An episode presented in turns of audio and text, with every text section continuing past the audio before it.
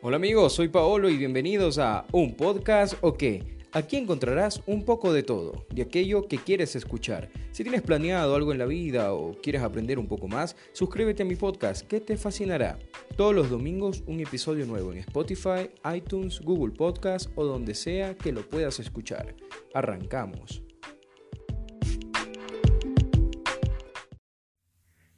¿Qué tal amigos? ¿Cómo estamos? Una semana más que acaba y una nueva que estamos por comenzar. Bueno, cierto, ya estamos fin de mes, ¿no? Se nos acaba se nos acaba junio. Interesante cómo pasa el tiempo, ¿no? Empezamos la segunda fase de este 2020.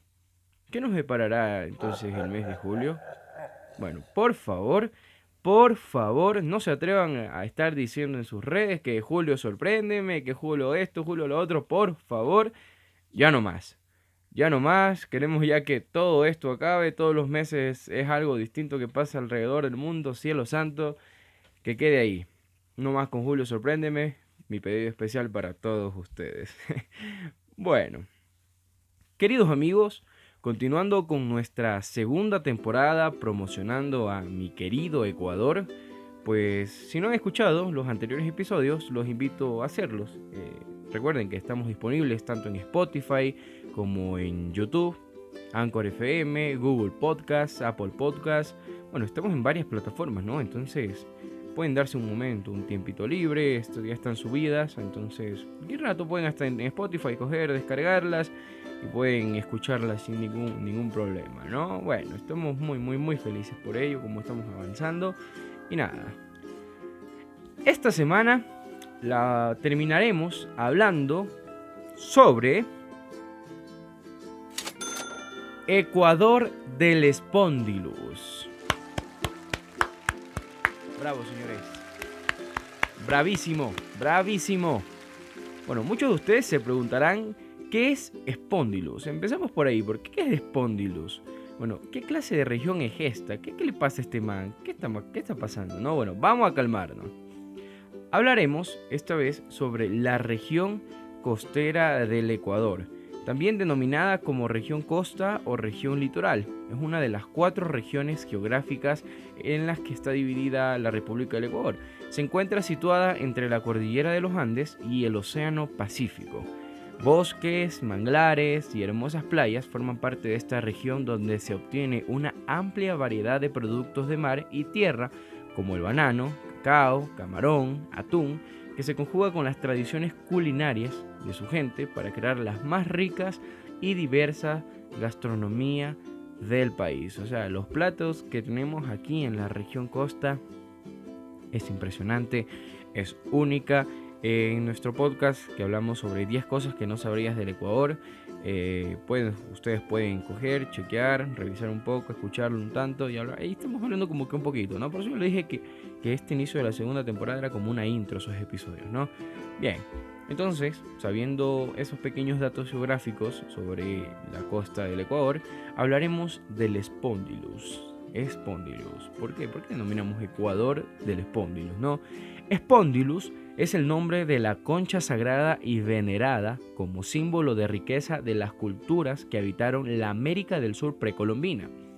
Fue además el emblema ritual de la fertilidad del suelo y de la prosperidad agrícola, ícono de las ofrendas ceremoniales, llegando con el tiempo a usarse como medio general de intercambio continental o sea, como un medio de pago en estas épocas, ¿no? O sea, ¿cuánto me cuesta? ¿Cuánto me vale? Mira, dame un Spondylus, no, dame dos o dame tres. Era más que todo se lo utilizaba como un medio de pago, ¿no? Para esas épocas.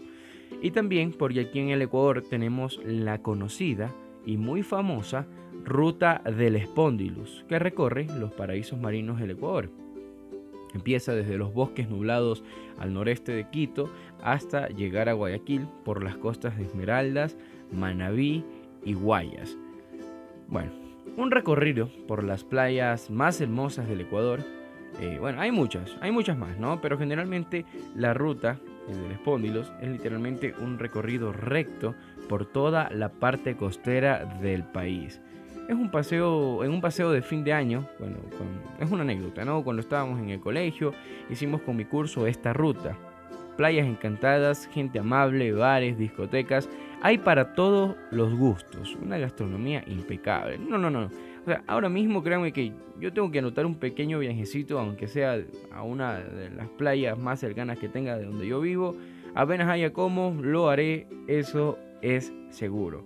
Porque no sé, es como que todo esto de, haber estado encerrados tanto tiempo nos ha hecho pensar, nos ha hecho meditar como que tenemos tanto por descubrir en nuestro país y que tampoco lo hemos estado explorando, ¿no? Que, vemos a veces la necesidad de salir de nuestro país para ir en busca, entre comillas, no el entre comillas, ir a buscar nuevas experiencias, ¿no? Cuando en nuestro país claramente tenemos un montón.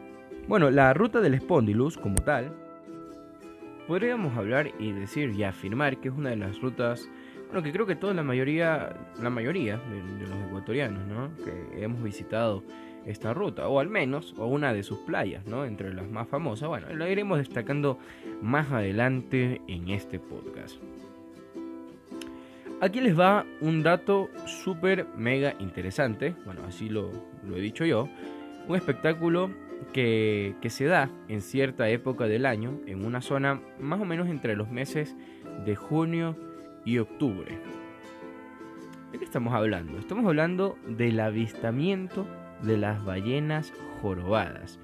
Ahora bien, ustedes se preguntarán, pero ¿cómo así solo en esos meses se ven las ballenas? ¿Y, el resto del año qué? ¿Qué pasa el resto del año? ¿Por qué no siguen aquí las ballenas? Bueno, les comento un poquito, ¿no? Las ballenas jorobadas visitan el Ecuador para poder reproducirse. Así como lo escuchan. Viajan cientos de millas náuticas desde la Antártida hasta nuestro país. Gracias a la calidez de las aguas que nosotros tenemos y, también al, escaso número de predadores que hay en nuestras playas, bueno, en pocas palabras, nuestras playas son un lugar seguro para las ballenas, para, para los encuentros amorosos y posteriormente para la reproducción. Y bueno, cuando cumple todo, cuando, cuando se cumple todo eso, ¿no? Que vienen, enamoran a su pareja, se reproducen y ya están por partir.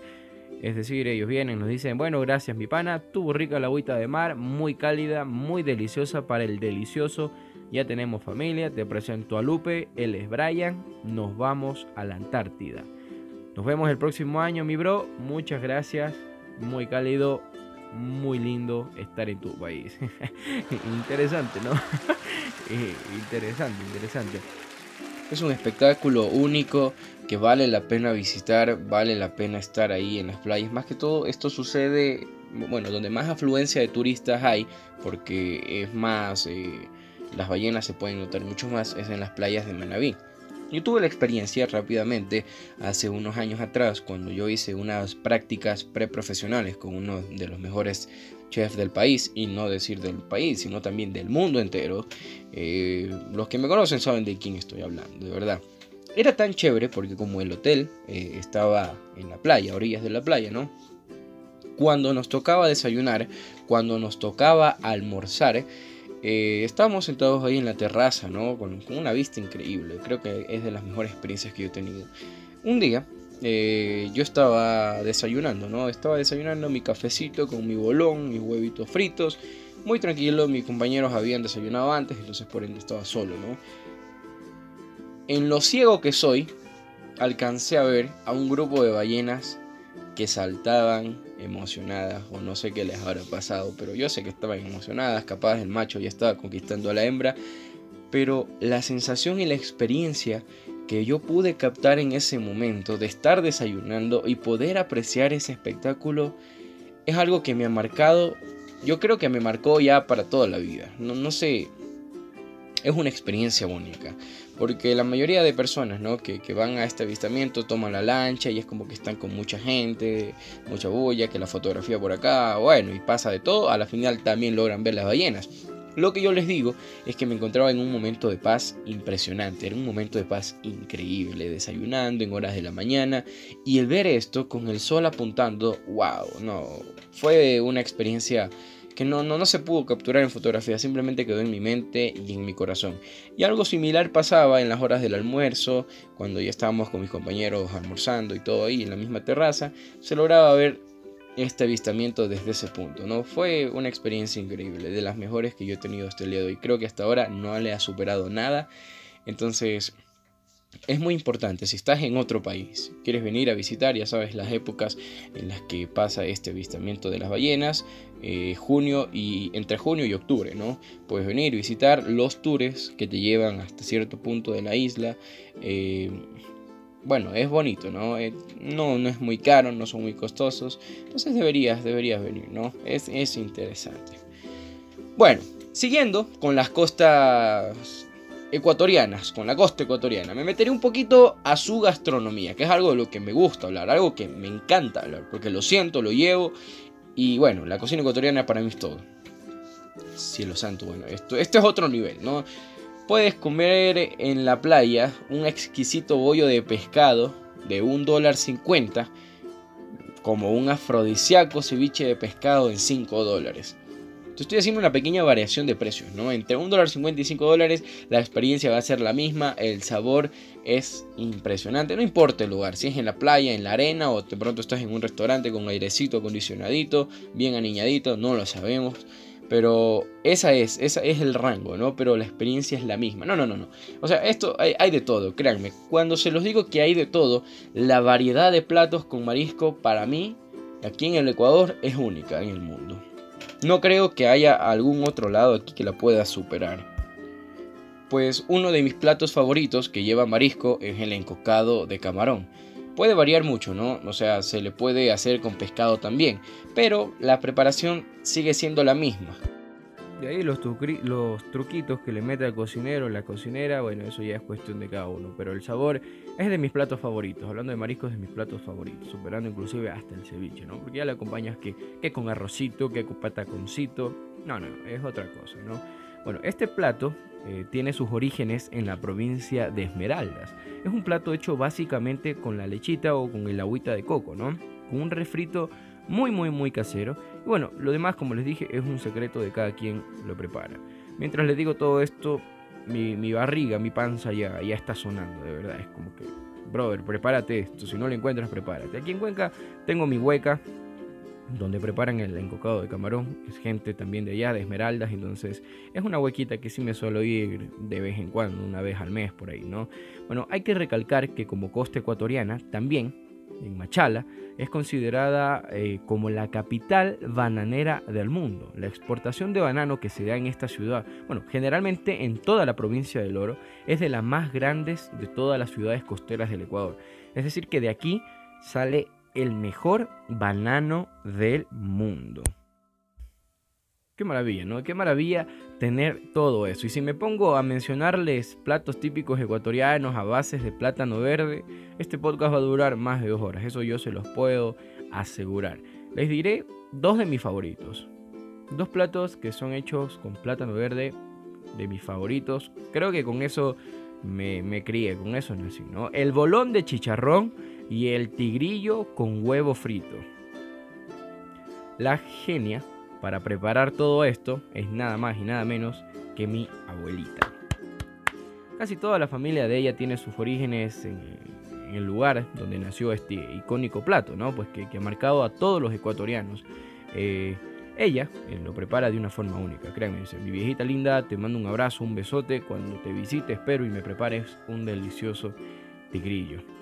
Cuando teníamos una pequeña cafetería con mi madre, este era de nuestros platos principales, no era de nuestros platos más populares en nuestro restaurante. Duró apenas 5 años por cuestiones de la vida, lo cerramos, pero este era uno de los platos clave que teníamos en nuestra cafetería. Nos invitaran a ferias gastronómicas, eh, mucha gente del medio de la cocina vino a visitarnos, entonces más que los ingredientes con los preparábamos, más que la forma en cómo la preparábamos, era con ese cariño que lo preparábamos, ¿me entienden? Porque es como que mi abuela, al ser de, allá, ¿no? De, de, la parte alta del oro, es como que lo sabía preparar y ella le enseñó a mi madre. Y bueno, no es que mi madre me lo enseñó a mí, mi abuela mismo bueno, mejor dicho, ni ella misma me lo enseñó mi abuela, sino que yo era viendo. Obviamente cuando yo ya me metí en el mundo de la cocina y empecé como que a intentar hacer, sí le fui preguntando, viejita, ¿cómo haces esto? A mi mamá igual, oye mami, ¿cómo haces esta cosa?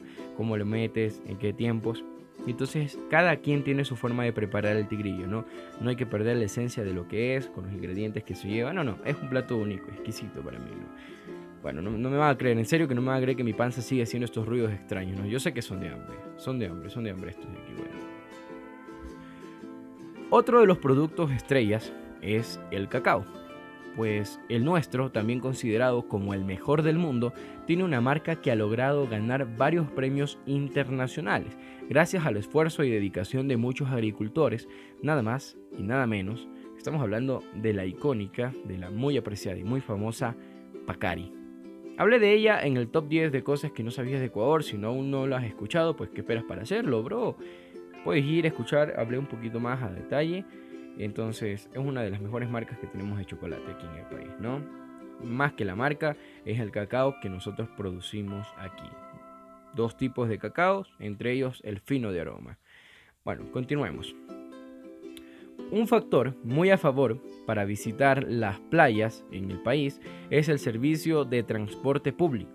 Pues lo hace mucho, mucho más fácil, más económico que todo, ¿no? o sea, no se necesita de un carro de lujo ni nada por el estilo. Simplemente tomas un bus en la terminal terrestre de la ciudad en la que estés.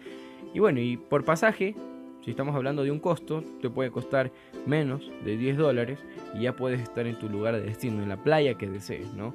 Es, eso es lo interesante de este país, que no necesitas tanto lujo para poder visitar lugares tan asombrosos. Simplemente es la gana que le metas y ese deseo de estar ahí, ¿no? Bueno, como, como deportes, la costa ecuatoriana también tiene puntos de surf fantásticos. O sea, surfear es excelente en la costa del Ecuador. Las mejores olas golpean la costa entre diciembre y abril pero si llega fuera de temporada, de todos modos encontrarás olas geniales en playas un poco más tranquilas, ¿no? Hay puntos muy específicos aquí en el país donde vienen surfistas de todo el mundo, les gusta la playa. Tengo a uno de mis mejores amigos que practica voleibol, es algo como el surf, pero más echadito. Entonces, él también ama y disfruta esto de las playas. Cada vez que, tenemos la oportunidad de viajar entre amigos a una de las playas, lo que él primero hace es coger, ir a buscar un lugar donde alquilen las tablas de voleibol y bueno, él se desaparece y él se va a lo suyo, ¿no? Entonces es una pasión viva que él tiene. Mencionaré algunas de las playas en las que se suele practicar, ¿no? En las que son mejores por sus olas, por el oleaje que se maneja para este deporte, ¿no? En Mompiche, las mejores y más populares meses para visitarlos eh, están entre diciembre y abril. Sin embargo, es un increíble lugar para poder disfrutar todos los días del año. Además, está cerca de la Playa Negra y Portete. En también hay un hotel de lujo, como les dije en la experiencia que tuvimos a finales del colegio, visitamos, el Royal de Cameron, es increíble el lugar. Siguiendo, estamos con Montañita. En este lugar, cuando se reúnen algunos surfistas para disfrutar de las olas y contar sus anécdotas, porque es como bueno, aquí en Ecuador nosotros le decimos como tenemos que irnos a un retiro espiritual a Montañita. Créanme, Montañita es otro mundo, te desconectas absolutamente de todo. Es una mezcla de cultura, arte, música, todo pero en vivo. Es, no hay un espacio para decir aquí no hay tal cosa. Es, es, es una pequeña comuna, es un, es un pequeño lugar con tanto, tanto potencial cultural. No, es Montañita es todo. Los que conocemos y hemos estado ahí es increíble la actitud de la gente, puedes hacer nuevos amigos, no, increíble. Y la playa, wow, impresionante. Otro lugar es playas. Sus olas, medias grandes, dirigidas al sur y sudoeste, son perfectas, créanme, en todo momento del año. También hemos estado ahí, es un lugar muy bonito para estar en familia. Salinas, lugar hermoso, lugar bello, también es otro de los puntos claves en esta ruta del Spondylus para poder visitar, la gastronomía increíble, los hoteles muy accesibles, hay de todo, hermoso. Finalizamos con Manta. Manta, Manabí, Puerto López, cielo santo, de los mejores lugares, la mejor playa, es increíble. Si ustedes me están escuchando cada rato repetir la misma palabra, la mejor, la mejor, es que crean que aquí en el Ecuador tenemos todo, todo es hermoso, todo, todo en Ecuador es increíble. Todo, absolutamente todo aquí. Entonces yo no puedo dejar de destacar una ciudad de otra o un punto de otro porque todos tienen lo suyo, cada quien tiene su forma de atraer al turista, cada quien tiene su manera de ver las cosas, cómo, cómo hacer dinero, cómo hacerte sentir en casa. Entonces todos los lugares aquí en el país son increíbles, son hermosos, son preciosos, son todo lo bueno que puede haber en el mundo. Créanme, tienen que empezar a visitar su país. Si eres de aquí de Ecuador, empieza a conocerlo más. si eres extranjero. Bueno, como dato, estamos teniendo bastante gente extranjera escuchando nuestros podcasts, ¿no? Plataformas como Spotify. Tenemos varias personas extranjeras, ¿no? Ahí en las analíticas me salen que tenemos gente escuchándonos de Irlanda, tenemos gente escuchándonos de Alemania. Entonces, qué bacán, ¿no? Ah, y de México también. Tenemos gente que nos está escuchando mucho, entonces estamos llegando, ¿no? Estamos llegando un poquito más, cruzando fronteras. Qué gusto, qué honor que nos puedan apreciar este trabajo que estamos haciendo con mucho cariño para todos ustedes, ¿no? Bueno, y ahora que mencioné también Manabí como un comentario 100% personal y regresando a la gastronomía, pienso yo que la mejor cocina está en esta provincia. Eh, no, no se me resientan las demás ciudades de la costa, pero la cocina que hacen los manabas es otro nivel. Qué sazón tan única, tan buena, la sal prieta como tal es, el jugo, es un, como un jugo, ¿no? Que tienes que ponerle a todo lo que puedas comer.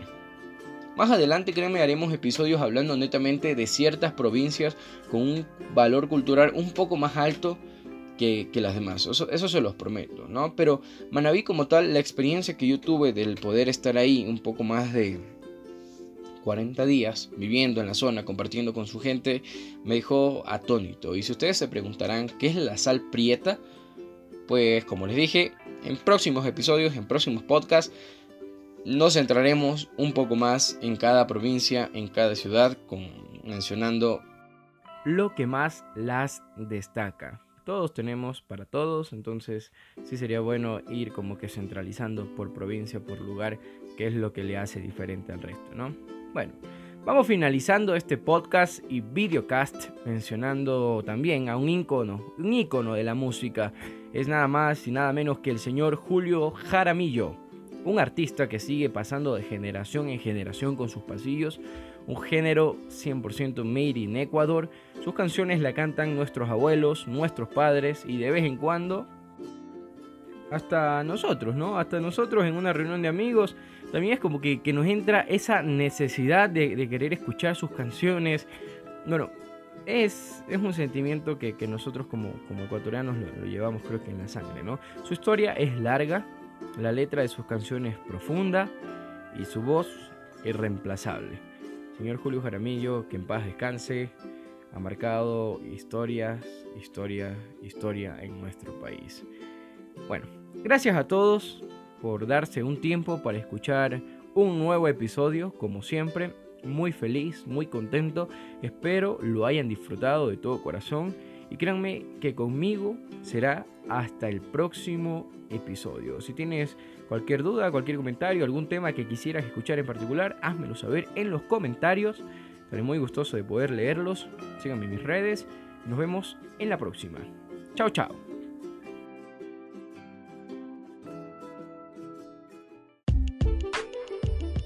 Y esto fue un podcast o qué. Te invito a compartir este episodio con tus amigos y si no has escuchado los anteriores, pues también te invito a hacerlo.